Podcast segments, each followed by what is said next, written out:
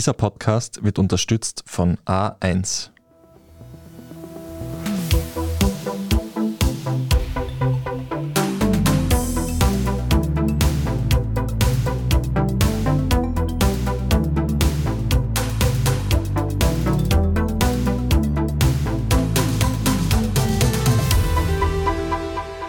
Ihr hört Edition Zukunft, der Standard-Podcast über das Leben und die Welt von morgen. Mein Name ist Jakob Hallinger und heute sprechen wir darüber, was wir aus der Vergangenheit über die Nachhaltigkeit lernen können.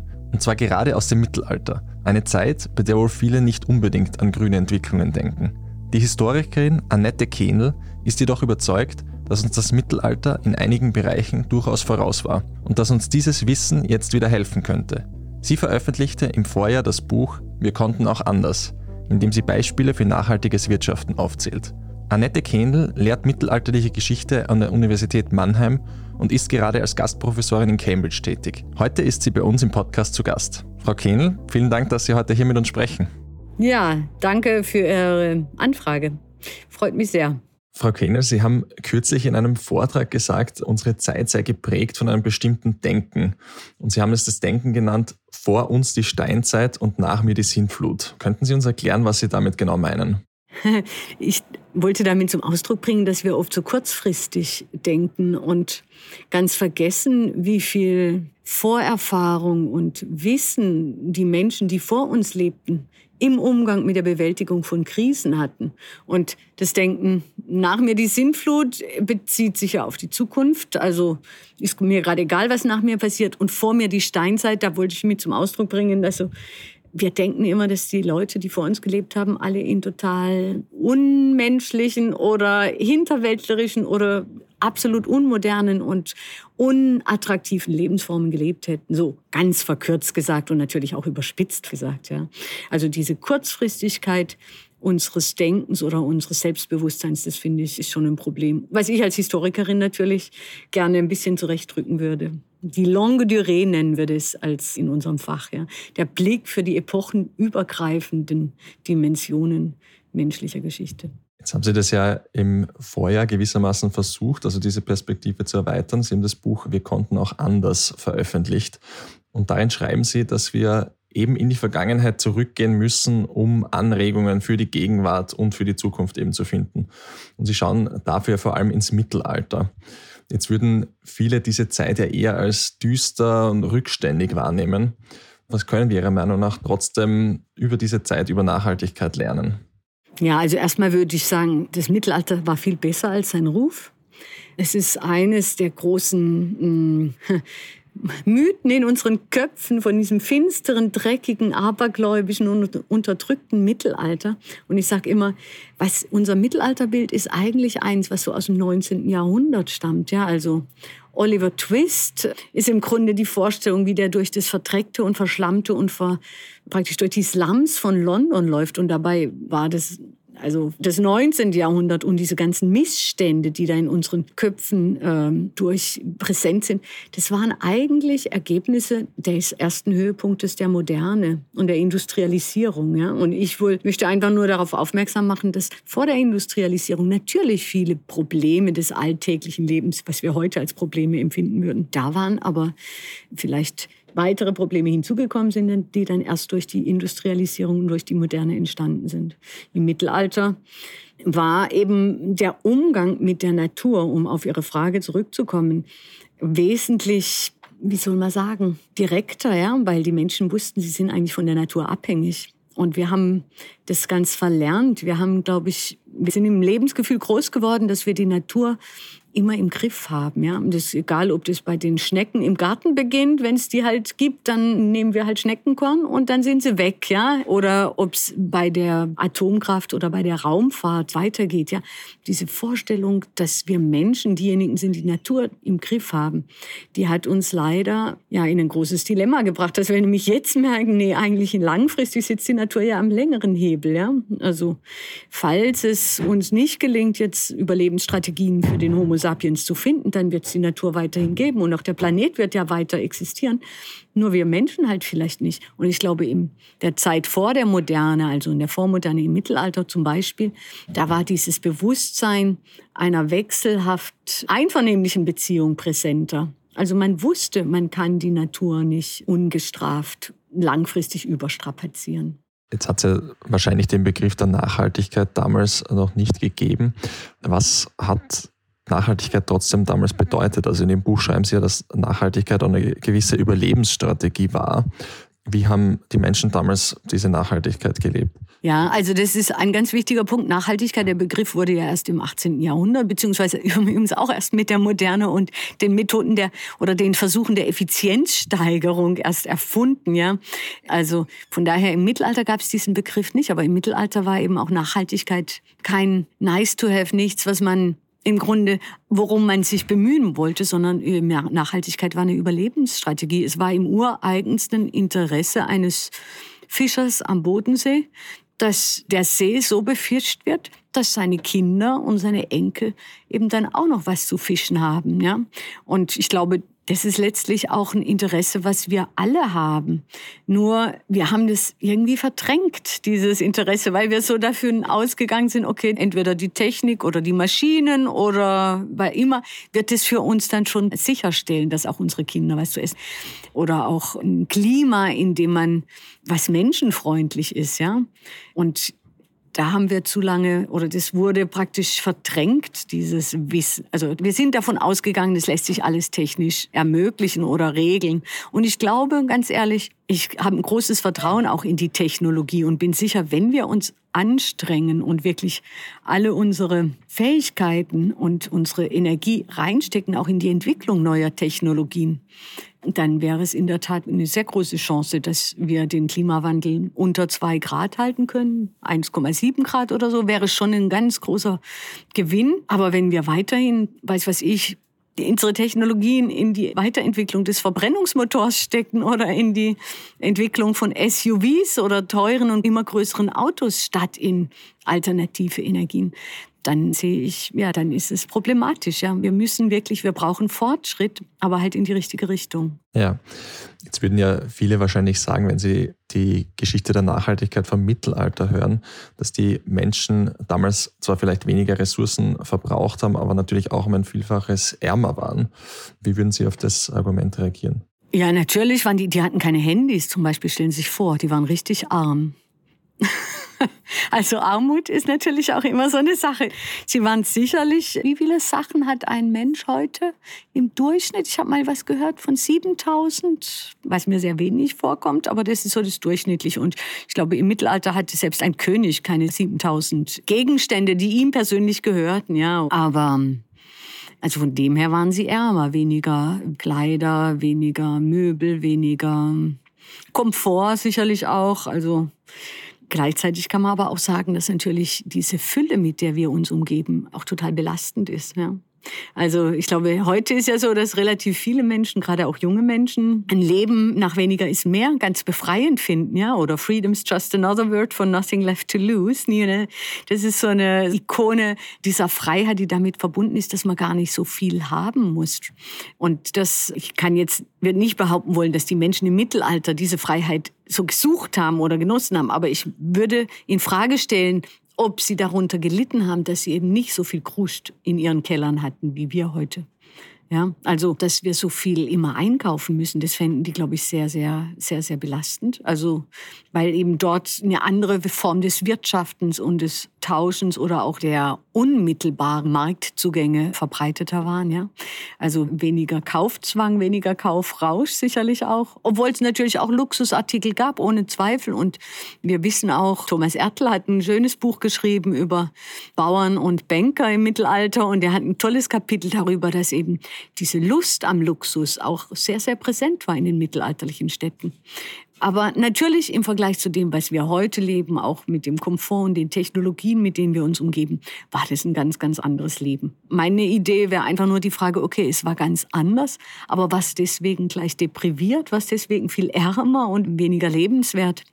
Die Lebensarbeitszeiten zum Beispiel ist ein schönes Beispiel. Ja, der, wir denken immer alle, die haben den ganzen Tag nur geschuftet und saßen dann abends ohne Licht und ohne Fernsehen und ohne Kultur und ohne Theater in ihren dunklen Höhlen und haben sich von Flöhen beißen lassen und ja, mussten dann morgens wieder schuften.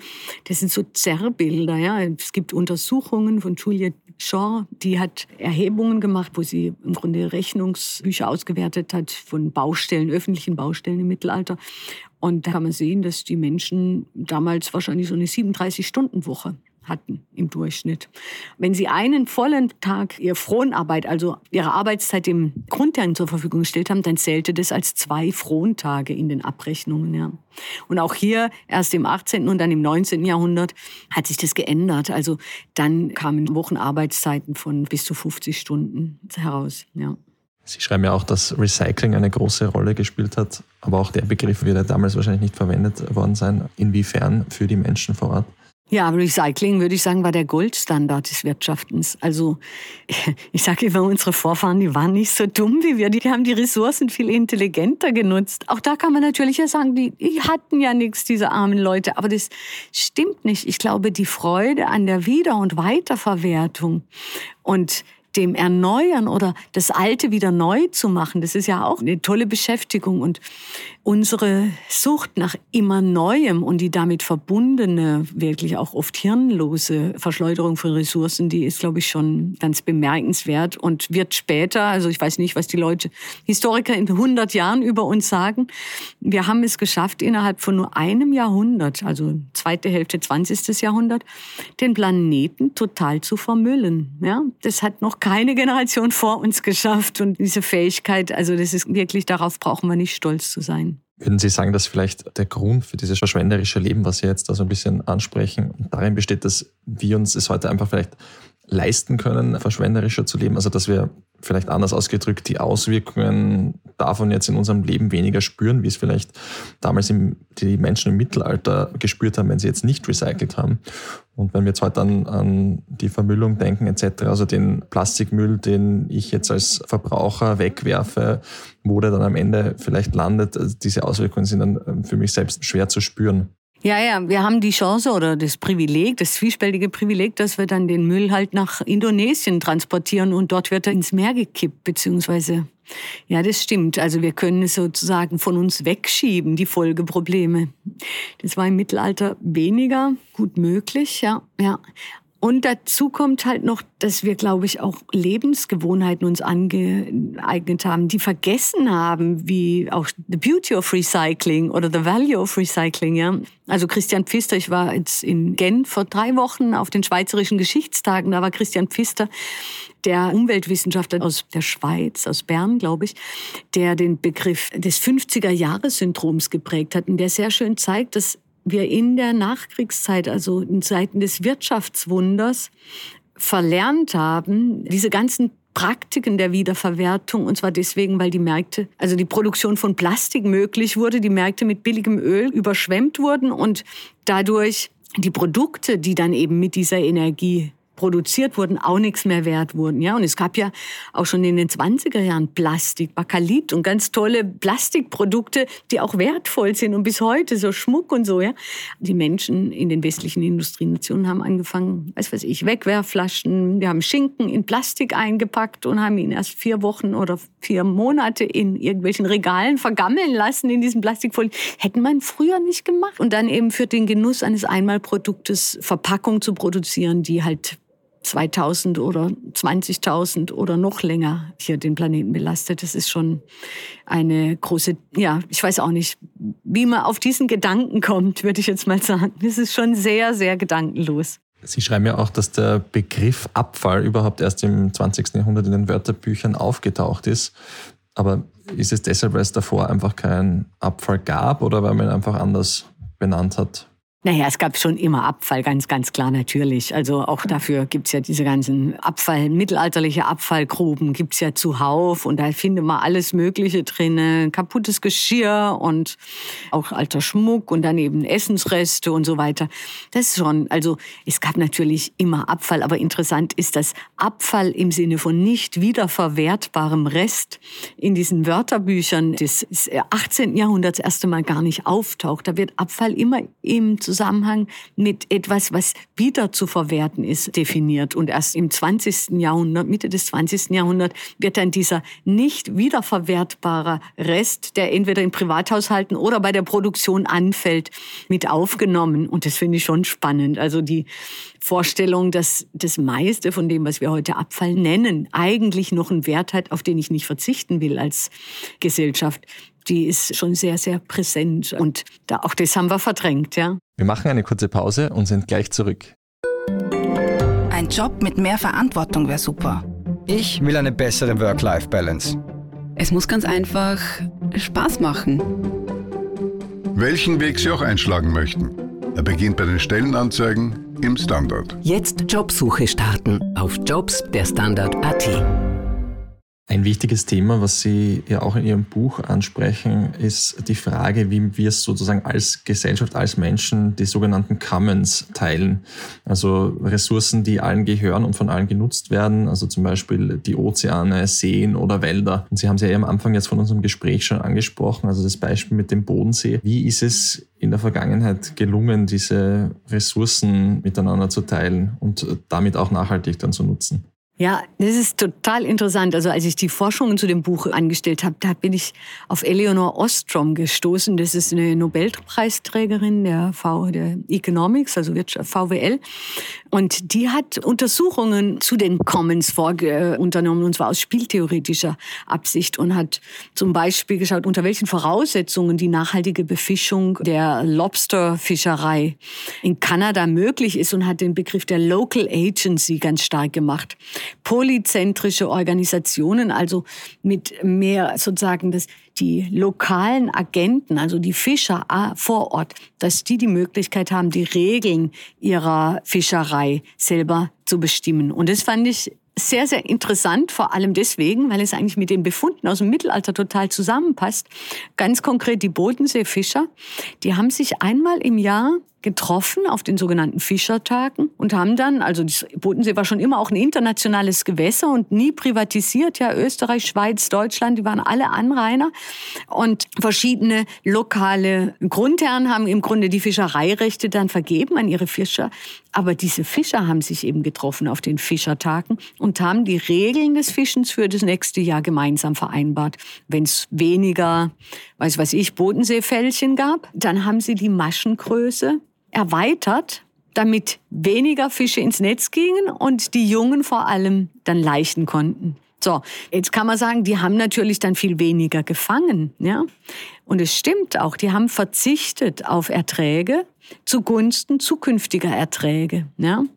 Und diese Regel, das ist eben der Witz, die wurde in äh, sogenannten Fischerordnungen festgehalten. Und da mussten sich alle dran halten, beziehungsweise die, die sich nicht dran gehalten haben, mussten mit Sanktionen rechnen und mit Strafgeldern, mit Bußen, wenn es ganz schlimm kam, mit Ausschluss aus der Fischergemeinschaft. Und das passt eigentlich total zu dem, was Eleanor Ostrom jetzt auch für die Gegenwart untersucht und beforscht hat. Und ich finde, da kann man schon so auch wirklich aus der Geschichte lernen, in dem Sinne, nicht, dass man jetzt alles wieder nachmacht, sondern dass man sich auch auf ja, Ideen holt einerseits, aber auch Mut holt, ja, und Rückenwind und sagt, okay, die haben das so gemacht und das könnten wir in die heutige Zeit vielleicht in dem und dem Bereich zumindest auch wagen oder weiterführen. Und bei den Commons der gemeinsamen Bewirtschaftung von Wäldern oder so, da wird es ja oft auch schon vielfältig gemacht. Das finde ich schon auch toll. Also wie viele Initiativen es gibt, die sowas auch ausprobieren. Jetzt würden ja viele auch sagen, es mag zwar sein, dass das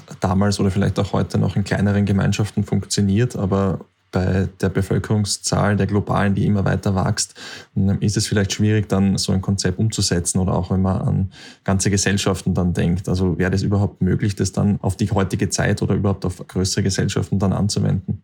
Genau, das ist, glaube ich, die große Frage. Also passt es, damals waren es lokale Gemeinschaften und es waren lokale Zusammenhänge und heute haben wir eben die großen globalen, eine globalisierte Welt, in der keine, also der Schmetterlingsflügelschlag, weiß weiß ich, in Wien oder hier in Cambridge, der hat ja so viele Auswirkungen auf der ganzen Welt, von denen ich gar nichts wissen kann, ja.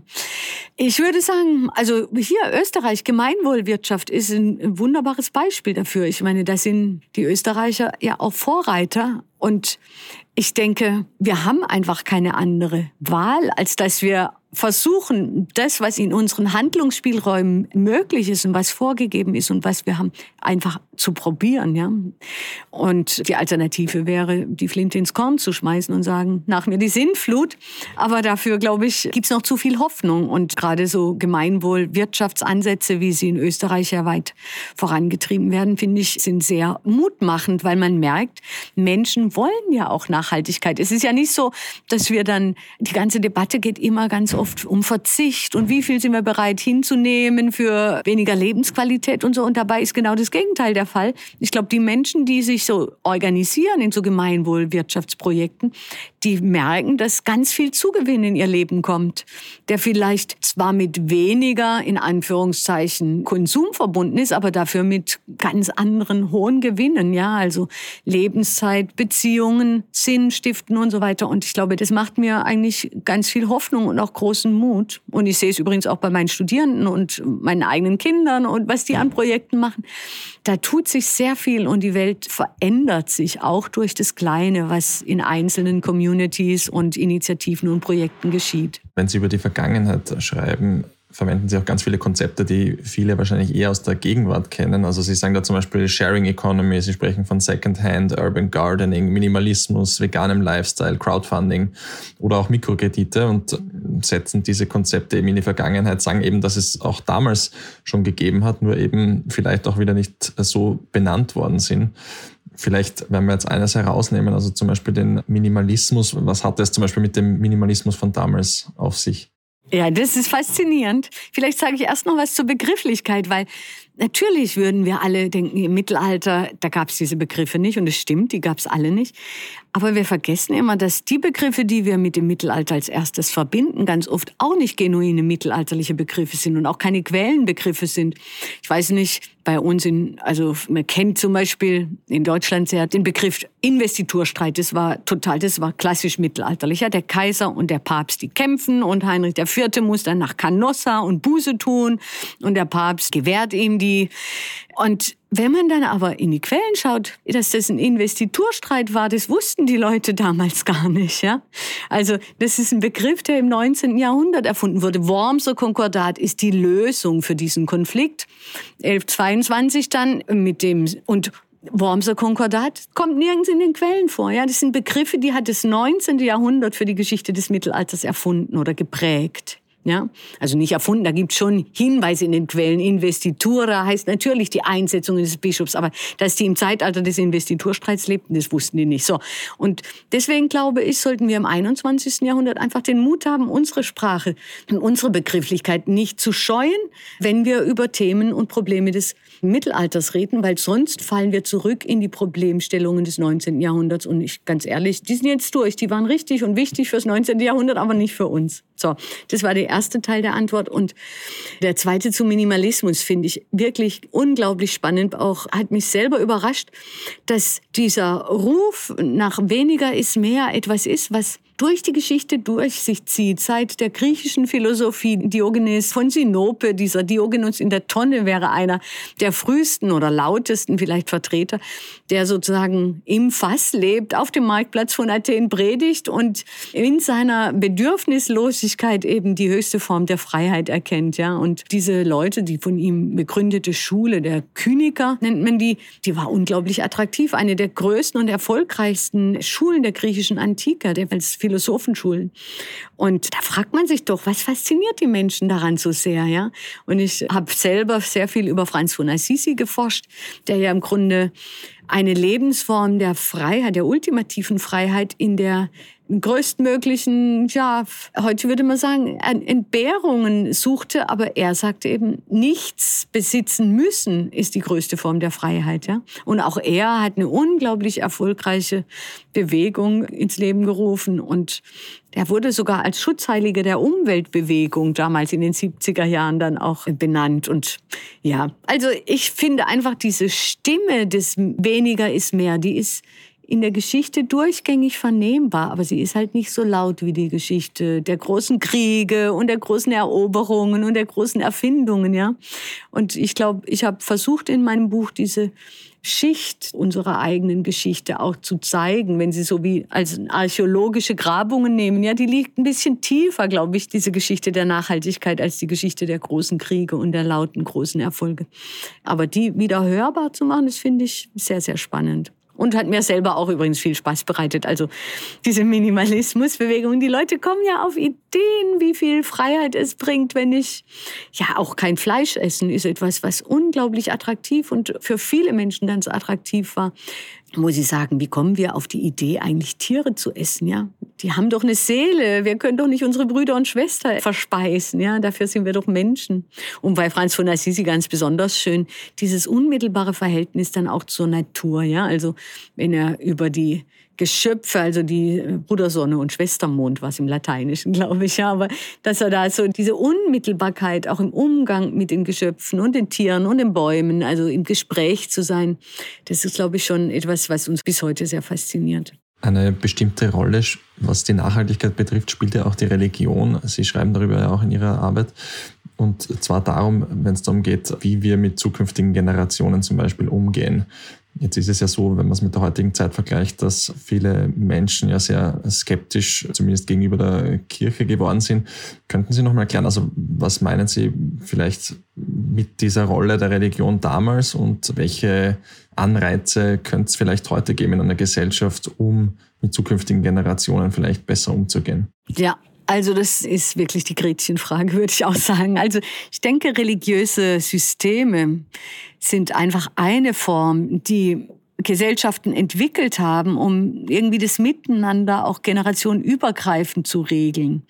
Und jetzt haben wir aber aus gutem Grund, glaube ich, ein Zeitalter, in dem wir die Religion als ja, uns eigentlich auch befreit haben aus diesen Fesseln der Religion. Und jetzt müssen wir im Grunde neue Formen kulturelle Umgangsformen oder Handlungsmuster oder Praktiken entdecken oder erfinden, ja, die dafür sorgen, dass wir uns so verhalten, dass auch die Menschen, die nach uns kommen, noch was zu essen haben und eine Welt zu haben, in der man leben kann als Mensch, ja. Und das ist eine große Herausforderung. Ich glaube, wir können das schaffen. Ich würde denken, dass wir dazu neue kulturelle Selbstverständnisse brauchen und vielleicht sogar, also manche behaupten ja auch, wir bräuchten neue Religionen. Da bin ich mir nicht so sicher. Vielleicht liegt es, ist auch ein Missverständnis. Das, was wir Religion genannt haben lange Zeit, ist vielleicht nur eine Form der kulturellen Regelung, die das Bewusstsein dafür schult, dass es außer uns Menschen eben vielleicht noch etwas Größeres und Wichtigeres gibt. Und dieses Bewusstsein haben wir ein bisschen verloren. Und wir haben uns ja selber im Grunde damit auch zu den Göttern gemacht, kann man so sagen, ja. Vor dem Hintergrund denke ich, es muss uns gelingen und ich bin natürlich heilfroh, dass wir die Fesseln der Religion in Anführungszeichen, wie sie jetzt in ihrer negativen Ausprägung die Menschen sehr unglücklich gemacht hat und bedrängt hat, dass wir die hinter uns gelassen haben. Aber gleichzeitig sollten wir versuchen, Formen, Kultur, Strukturen der Nachhaltigkeit zu entwickeln, die sich in unsere tagtäglichen Gewohnheiten auch wirklich niederschlagen. Das war ja der Witz bei der Religion, ja. Wenn Sie als guter Katholik sich ordentlich verhalten wollen, dann mussten Sie halt regelmäßig dreimal mindestens im Jahr Fastenzeiten einhalten, ja. Und dann haben Sie sechs Wochen kein Fleisch gegessen, sechs Wochen. Das haben Sie nicht nur getan um Ihrer selbst willen, sondern das war ein gemeinsames Erleben, ja. Und übrigens, viele Menschen, die Muslime sind, machen das ja auch noch und die berichten ja über ganz tolle Erfahrungen, wie dann eben während des Ramadan im Grunde ganz neue Formen der Gemeinschaftlichkeit entstehen und dass es gut ist, so eine Zeit zu haben, in der man einfach mal die Verhaltensmuster ändern muss, bewusst, ja. Und dass das für die Umwelt gut ist. Also jedenfalls regelmäßig Konsumdrosselung im Bereich Essen, das glaube ich liegt auf der Hand. Aber was mir besonders gut gefällt, das habe ich ja im Buch auch, äh, da werde ich oft ein bisschen dazu gefragt. Ich habe das Fegefeuer, die Erfindung des Fegefeuers als ein Mechanismus oder ein Anreiz zum generationenübergreifenden Handeln beschrieben. Die Idee ist, dass wenn ich tot bin und dann im Fegefeuer für Sünden büßen kann, die wieder gut gemacht werden, dann können meine Kinder und meine Enkel mich davon freikaufen oder mir sozusagen Haftverkürzung im Fegefeuer kaufen, wenn sie so einen Ablassbrief kaufen. Ja. So, und wenn ich jetzt, weil ich habe ja zu meinen Lebzeiten nicht genügend Zeit gehabt, um diese Sünden zu büßen. Wenn ich jetzt weiß, dass ich diese Möglichkeit habe, und nur meine Kinder oder meine Enkel und meine Nachkommen mich da freikaufen können, dann, so denke ich, dann verhalte ich mich doch zu Lebzeiten so, dass die mich in guter Erinnerung behalten, ja. Und deswegen finde ich es eigentlich eine ganz tolle Gedankenkonstruktion, dass ich mich zu Lebzeiten so verhalten muss, dass die mir danach ein bisschen paar Tage oder Monate oder Wochen oder Jahre im Fegefeuer für mich freikaufen, ja. Also Bolsonaro in, aus, in Brasilien, für den würde, glaube ich, kein junger Brasilianer je einen Ablassbrief kaufen, wenn er mal tot ist, ja, weil der den Lebensgrundlage und uns allen eigentlich zerstört durch die Abholzung der Regenwälder, die er ja doch stetig vorantreibt oder zulässt eben und auch immer wieder Firmen ins Land lässt, die die abholzen in die Wälder. Ja. Also das Fegefeuer war, glaube ich, eine coole Idee. Die Frage ist, schaffen wir das auch ohne Fegefeuer? Beziehungsweise, das wäre der nächste Punkt, ist es nicht so, dass wir uns jetzt praktisch hausgemachtes Fegefeuer hier auf dem Planeten geholt haben? Dadurch, also was jetzt mit dem Klimawandel auf uns zukommt, es ist ja jetzt hier sozusagen eine Art Fegefeuer im Hier und Jetzt. In Ihrem Buch haben Sie ja sehr viele positive Beispiele, die Sie nennen jetzt in Bezug auf die Nachhaltigkeit, wie Menschen gewirtschaftet haben, wie sie kooperiert haben, zusammengelebt haben. Und gleichzeitig stößt man ja immer wieder auch auf Beispiele neben diesen nachhaltigen Lebensweisen von Plünderung der Natur etc., Abholzung, die es ja zum Beispiel auch im Mittelalter gegeben hat. Also wenn man nur an die Waldvernichtungen denkt, die zwischen dem 8. und 12. Jahrhundert zum Beispiel stattgefunden haben, um eben der wachsenden Bevölkerung auch Platz zu geben. Kann man so irgendwie so diese Gründe festmachen, wann in der Geschichte oder wann die Menschheit da mehr zur Plünderung tendiert hat, wann diese nachhaltige Nutzung überwiegt hat in einigen Beispielen? Oder ist es immer so, dass diese beiden Dinge sehr eng aneinander irgendwie existieren? Ja, also ich denke, wir können beides. Ja, wir können die Natur plündern und wir können sie schonen und nachhaltig mit ihr umgehen. Und das beides existiert nebeneinander her. Das Problem ist nur, dass, glaube ich, diese Ausbeutung der Ressourcen, die die unsere Vorfahren ja auch unternommen haben, dass die ganz oft als Begründung, so implizite Begründung dafür herhalten mussten, dass wir ja gar nicht anders können. Wir können halt nur die Natur ausböden. Menschen sind halt so, ja. Wir holzen halt, wir roten Wälder ab und wir zerstören Ökosysteme und wir rotten Großsäuger aus und alles Mögliche, ja. Aber ich glaube, dabei haben wir ganz vergessen, dass wir eben auch die andere, wir können auch die Natur besser behandeln, beziehungsweise mit uns als Teil der Natur verhalten. Und es sind zwei Spuren, die durch die Geschichte führen. Und ich glaube, ich habe versucht, diese andere Spur eben auch deutlich zu machen. Wie gesagt, weil nämlich die Geschichte der Umweltzerstörung beziehungsweise der Ausbeutung der Natur ja die ist, die ganz oft eben als Vorwand dafür herhalten muss, dass Menschen halt einfach so sind, ja. Und ich zeige, dass Menschen auch anders sind. Also wir können beides. Und ich denke, dass natürlich ganz besonders Krisensituationen oder Anlässe, also weiß was ich, vor allem Kriege auch zum Schiffsbau zum Beispiel die Abholzung von Wäldern vorantreiben, Kolonisierungen, also die Griechen oder in Irland abgeholzt wird, damit England seine Schiffsflotte ausbauen kann und so.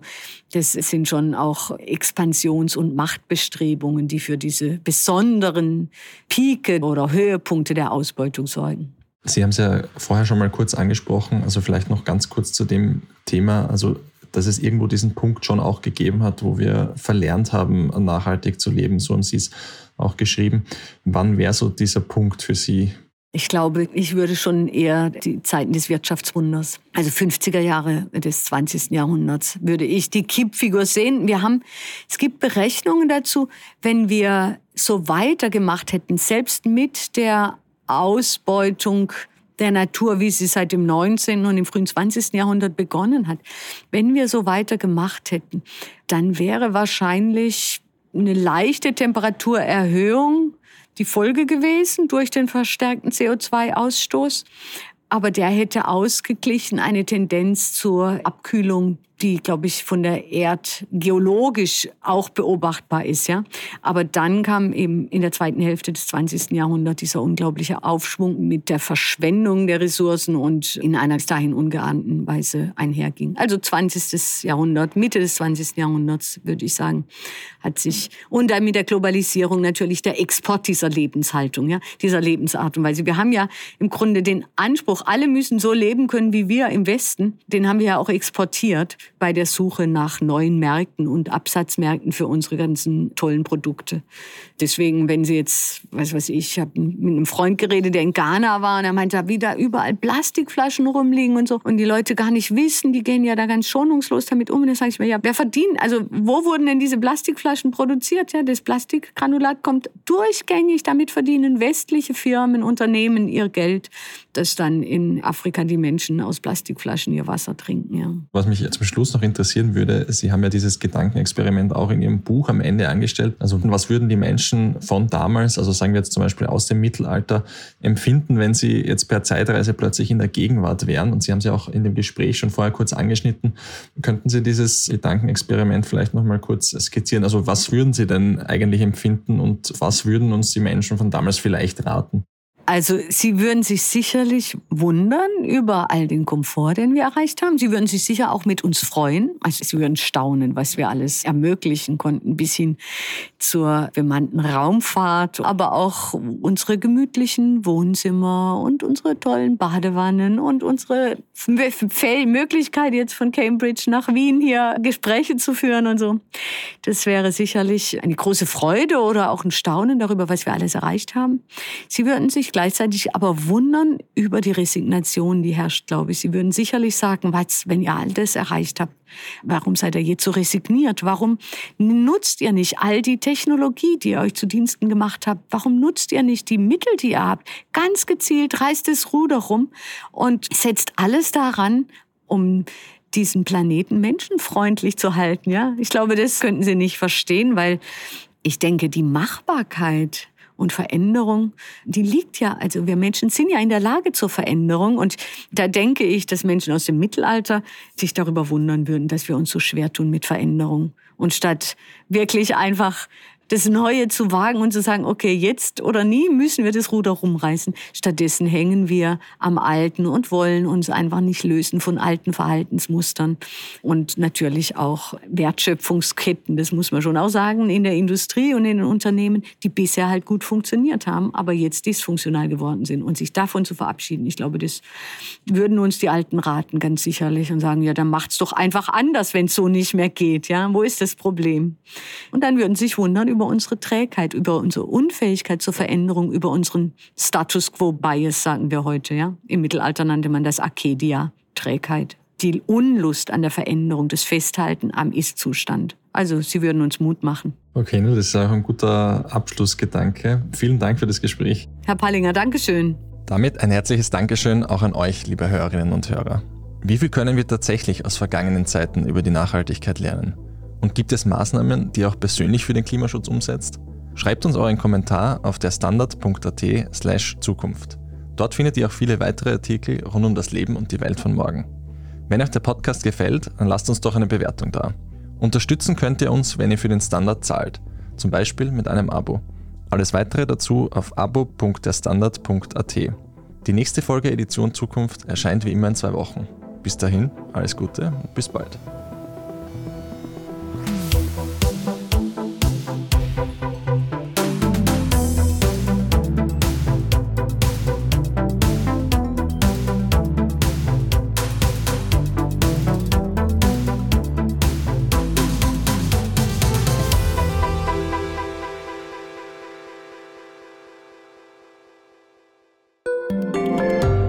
Tag, mein Name ist Oskar Bonner. Ich habe den Standard gegründet, weil es damals einfach keine unabhängige liberale Qualitätszeitung gab. Guten Tag, mein Name ist Anna Haber und ich lese den Standard, weil er genau das noch immer ist. Und das ist heute so wichtig wie damals. Der Standard, der Haltung gewidmet.